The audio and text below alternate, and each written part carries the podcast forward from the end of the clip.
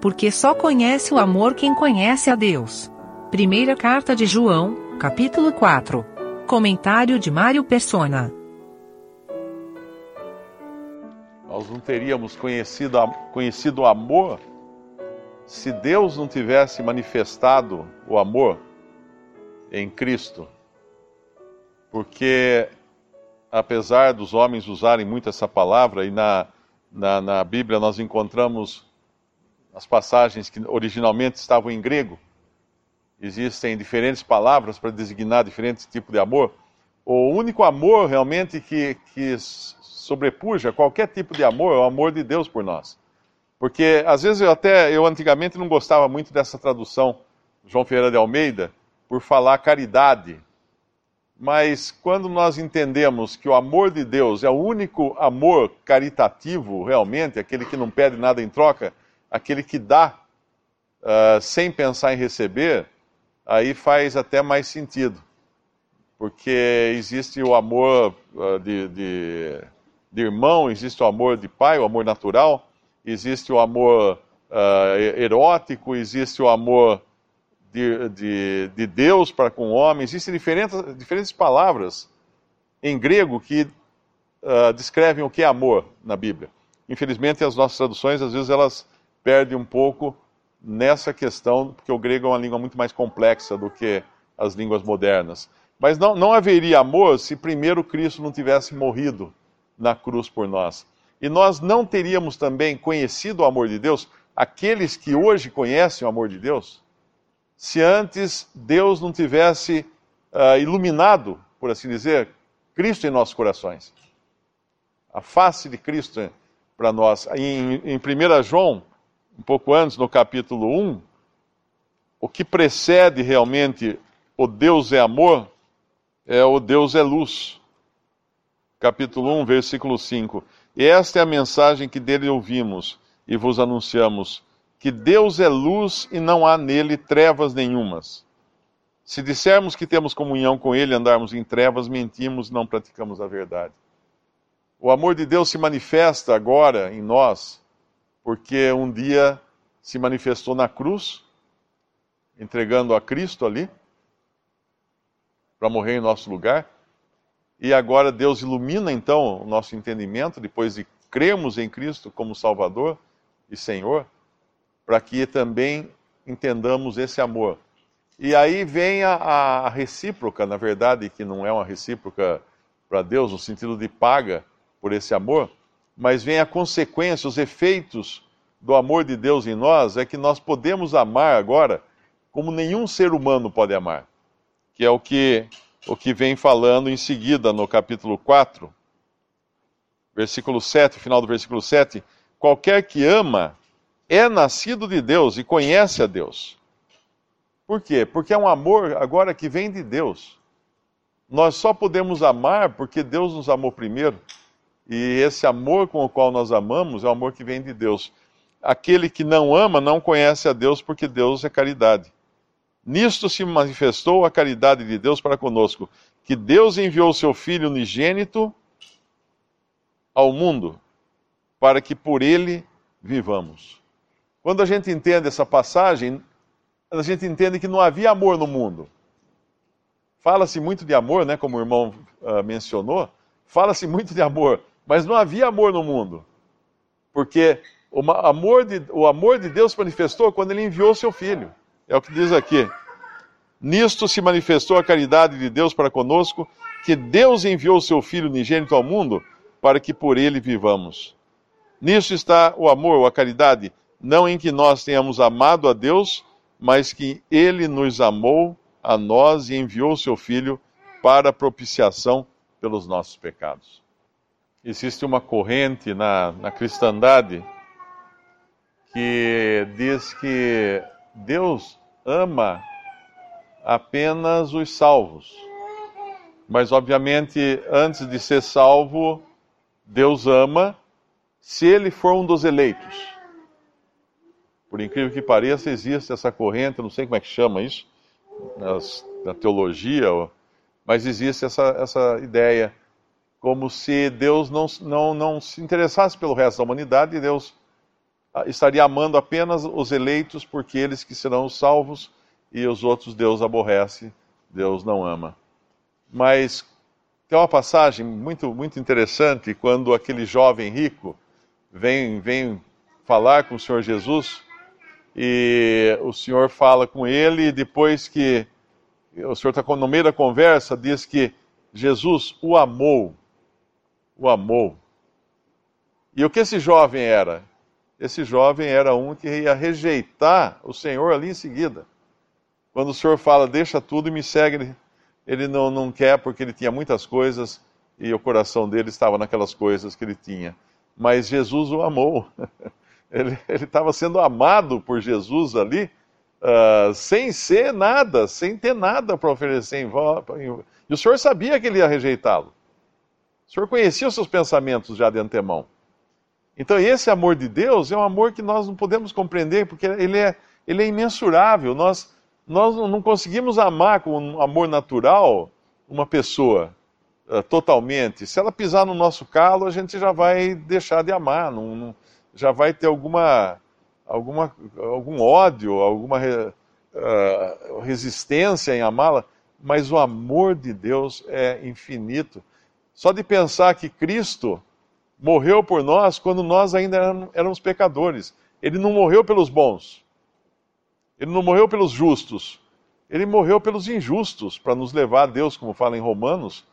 Ele morreu por pecadores, por pessoas é, tortas, pessoas completamente erradas. É, porque, como fala Paulo, né, Cristo Jesus veio ao mundo para salvar pecadores. Então, se, não, se eu não for um desses, eu não tenho salvação para mim, porque era, era só para esses que Cristo veio salvar. E como é, como é precioso entendermos que depois de, de, de sermos amados por Cristo, esse amor de Cristo em nosso coração só vai crescer. Ou melhor, o amor já, já é, é infinito, né? Mas a percepção desse amor só vai crescer. Hoje alguém me perguntou a respeito de. Uh, ele fez uma pergunta, eu acho que deve ser algum caso que ele conhece. Ele falou: uma menina de 10 anos cristã foi estuprada. Como é que Deus permite isso? Eu respondi: eu não sei como é que Deus permite isso, mas ele tem suas razões para que isso aconteça. Não, não existe essa ideia de um cristianismo onde você se converte a Cristo e é colocado numa redoma de vidro, de aço, e as balas não atingem mais, a enfermidade não toca, a pobreza não chega. Não existe isso. É só nós olharmos para a história de todos os os crentes do Antigo Testamento e do Novo Testamento. Quando nós pegamos no Novo Testamento, uh, isso é muito fácil de, de encontrar até em, em, livros de história. Eles pegavam os, as meninas e os meninos cristãos, eram tirados dos seus pais e vendidos como escravos para prostíbulos. E também para famílias de romanos, porque na, na na Roma antiga, a pedofilia não era, não era proibida, desde que não se praticasse com crianças romanas. Então, um homem, pai de família, podia ter um menino na casa dele. A, a mulher, o marido, podia ter um amante escravo. Isso era normal dentro da sociedade romana. Agora, e esses, como que eram então? Eram cristãos na, na, eu acho que foi em, em, Pompeia que eles descobriram as ruínas de um prostíbulo e também vários, vários indícios de que ali tinham cristãos ou cristãs, mulheres cristãs, trabalhando lá como escravas. E agora, como fica então? Deus não estava protegendo elas, Deus não estava amando elas? Não, não dá para entender como Deus permite certas coisas, mas no final, no frigir dos ovos, todas essas irmãs e irmãos que sofreram, que foram lançados às feras na, nas arenas enquanto o povo vibrava, como se fosse um festival, eles estão na presença de Cristo agora, gozosos. Nenhum deles está arrependido do, do que passou aqui, de todo o sofrimento. Eles agora, agora eles entenderam isso. Aquela menina escrava de, de Naamã, uh, o que a, a, gente pensa, era escrava de Naamã.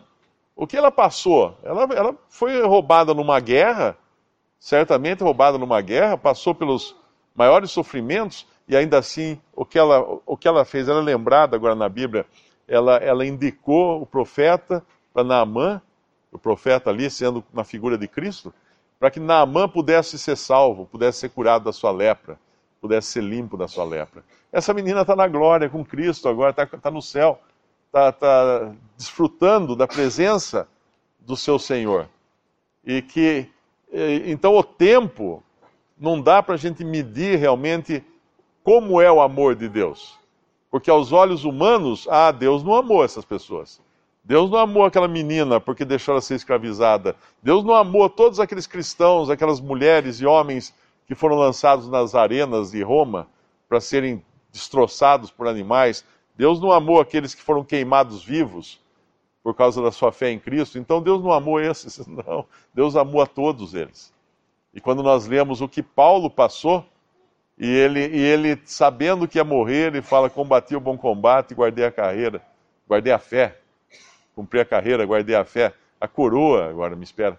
Ele estava contente com a perspectiva. Ele sabia que ele ia ser morto, mas ele estava contente com a perspectiva. Nem, nem aquela passagem que fala em Romanos, capítulo 10, se não me engano, nem anjos, nem, nem altura, nem profundidade. Eu acho que é 10, será? É, 8. Romanos capítulo 8. Olha que, que. Por isso que não dá para entender o amor de Deus com, nossa, com a nossa mente carnal. Porque quando fala aqui, que diremos, pois, essas coisas? Se Deus é por nós, quem será contra nós? Ah, então Deus é por nós. Então Deus, Deus não vai deixar nada acontecer. A bala vai chegar, vai desviar de mim.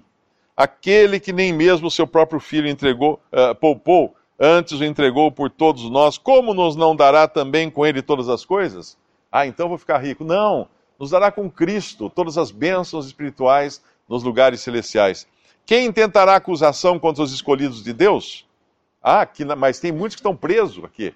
Sim, aqui, mas na eternidade não.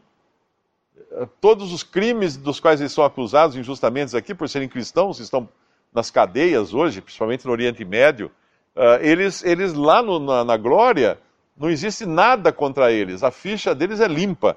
Quem tentará acusação contra os escolhidos de Deus é Deus quem os justifica. Quem os condenará? Pois é Cristo quem morreu, ou antes, quem ressuscitou dentre os mortos, o qual está à direita de Deus e também intercede por nós. Quem nos separará do amor de Cristo? A tribulação, ou a angústia, ou a perseguição, ou a fome, a nudez, ou o perigo, ou a espada? Como está escrito, por amor de ti, somos entregues à morte todo dia fomos reputados como ovelhas para o matadouro, mas em todas estas coisas somos mais do que vencedores por aquele que nos amou. Porque estou certo que nem a morte, nem a vida, nem os anjos, nem os principados, nem as potestades, nem o presente, nem o porvir, nem altura, nem profundidade, nem alguma outra criatura nos poderá separar do amor de Deus que está em Cristo Jesus, nosso Senhor. Nada, nada, nada pode separar do amor de Deus que está em Cristo Jesus, ainda que aos olhos humanos pareça que está tudo errado. Como que Deus está amando se tem tantos irmãos desempregados, tantos irmãos sofrendo perseguições, sendo mortos na, eh, lá no Oriente Médio, decapitados por aqueles, aqueles uh, terroristas, aqueles radicais islâmicos? Mas é que, é que a nossa visão é horizontal, é uma visão rasa porque nós olhamos do nível da terra. Deus está olhando de cima. Deus está vendo o conjunto todo. Deus tem a visão do conjunto. Ele sabe o começo, o meio e o fim de todas as coisas antes que elas existam. Então, quando o, o crente justifica a Deus, ele também reconhece que, apesar de tudo isso, essa lista de coisas que está aqui, Deus é amor. Deus me ama incondicionalmente, Deus vai me amar sempre e esse amor de Deus nunca vai terminar, porque ele nunca começou. Eu sempre, eu sempre lembro a pergunta que o Bill Orr fazia, né, quando ele chegava assim: Você sabe quando Deus começou a me amar? Ou começou a amar você? Ah, quando Cristo morreu? Ah, quando me converti? Não. Deus nunca começou a amar você. Porque o amor de Deus é eterno. Ele sempre amou. Ele sempre amou. E assim, esse amor, a gente não, a gente não consegue se livrar dele desse amor de Deus. E nós só podemos cada vez mais desfrutar uma medida maior desse amor, à medida que a gente conhece a Cristo mais e mais e o que ele fez por nós. Agora, Vale a pena virar as costas para esse amor? E talvez ter alguns dias aqui na terra de, de algumas vantagens e a eternidade de perdição? Isso eu digo para aqueles que ainda não, não têm a Cristo como seu Salvador eterno. Durante a tentação do Senhor Jesus aqui na terra, esse, esse versículo ele fala muita coisa a respeito da situação do mundo e dos seres humanos e da razão de tudo o que acontece aqui, toda guerra, toda intriga, todo sofrimento no mundo. Obviamente é tudo fruto do pecado, mas Deus quis intervir em diversos tempos e diversas, diversas maneiras aqui no mundo, chegando ao ápice de entregar o seu próprio filho para vir aqui. E as pessoas falaram: não queremos que esse reine sobre nós. Quando Pilatos falou: o que vocês querem que eu faça com esse? Crucificam.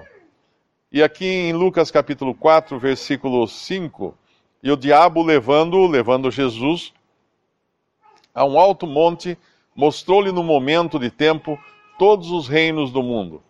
E disse-lhe o diabo: Dar-te-ei a ti todo este poder e a sua glória, porque a mim me foi entregue, e dou a quem quero. Portanto, se tu me adorares, tudo será teu. Quem entregou? Não foi Deus. Eu creio que não tenha sido Deus que entregou. O homem, né? O homem entregou todos os reinos, toda a glória, tudo que é feito nesse mundo, o homem colocou aos pés de Satanás. E quando o Senhor sai do mundo, ele avisa seus discípulos: ah, Eu vou, mas vem aí aquele que não tem nada em mim, o príncipe desse mundo. E ele realmente é um príncipe, mas é, é um príncipe usurpador, não é um príncipe que tenha qualquer direito sobre o mundo, é um usurpador. Mas os homens quiseram esse. Os homens quiseram Barrabás, como o irmão explicou uma vez, que é Bar-Abas, é o filho do pai. A palavra Barrabás significa o filho do pai. Ali tinham dois filhos do pai. Um, um pirata, por assim dizer, Barrabás, e o outro, Jesus, que era o filho verdadeiro de Deus, de Deus Pai.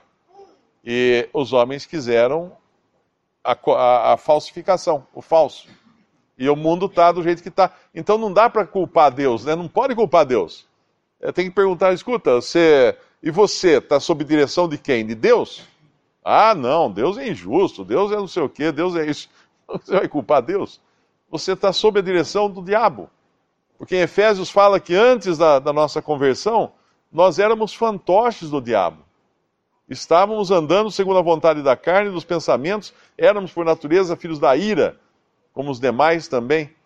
E essa, essa é a posição do homem na sua incredulidade. Ele é um fantoche de Satanás, ele não percebe isso. Ele não vê as cordinhas que levam ele para lá, levam para cá, para implementar e incrementar a vida aqui, deixar bonito esse Titanic que vai, vai, vai afundar, achando que vai ser os reinos do mundo, toda a glória, toda. Foi dado a Satanás, foi entregue a ele, foi dedicado ao diabo. A gente às vezes fala de ouve falar de, ah, fulano vendeu sua alma para o diabo, né? Aquele compositor Wagner, na história dele, disse que ele, ele fez sucesso porque ele vendeu a alma para o diabo. Na verdade, a humanidade vendeu a alma para o diabo. A humanidade inteira vendeu a alma e suas obras para o diabo. Hoje, ele, ele é o, o que, que tem todo, todo, toda a aprovação dos seres humanos. Na hora da dor, todo mundo corre para Deus, mas não para o Deus verdadeiro, corre para um ídolo corre para um, um Deus, corre em busca de um talismã que lhes dê sorte, que aplaque o sofrimento, que aplaque a ira do diabo. Eu tinha uma secretária, quando eu trabalhei no metrô, e ela era, ela era uh, um bandista da macumba, alguma coisa assim. E ela me falou, falou, Mário, o que a gente faz lá é para aplacar a ira de Satanás. Todo trabalho é feito, não é para Deus, é para é o outro lado. É para amansar o outro lado. E eu achei muito interessante o dia que um amigo dela queria se matar e ela veio conversar comigo. Ela era mãe de santo. Ela falou: Mário, eu não sei o que falar para ele. Me ajuda. Aí, claro, eu falei evangelho para ela. Eu sempre falava evangelho para ela. Porque não existe uma solução fora de Cristo. Seja para qualquer ser humano, o mais, o mais religioso, o menos religioso, o mais mundano, não existe uma solução além de Cristo que é aquele que veio para morrer e aquele que verdadeiramente é a, a expressão do amor de Deus para com a humanidade perdida.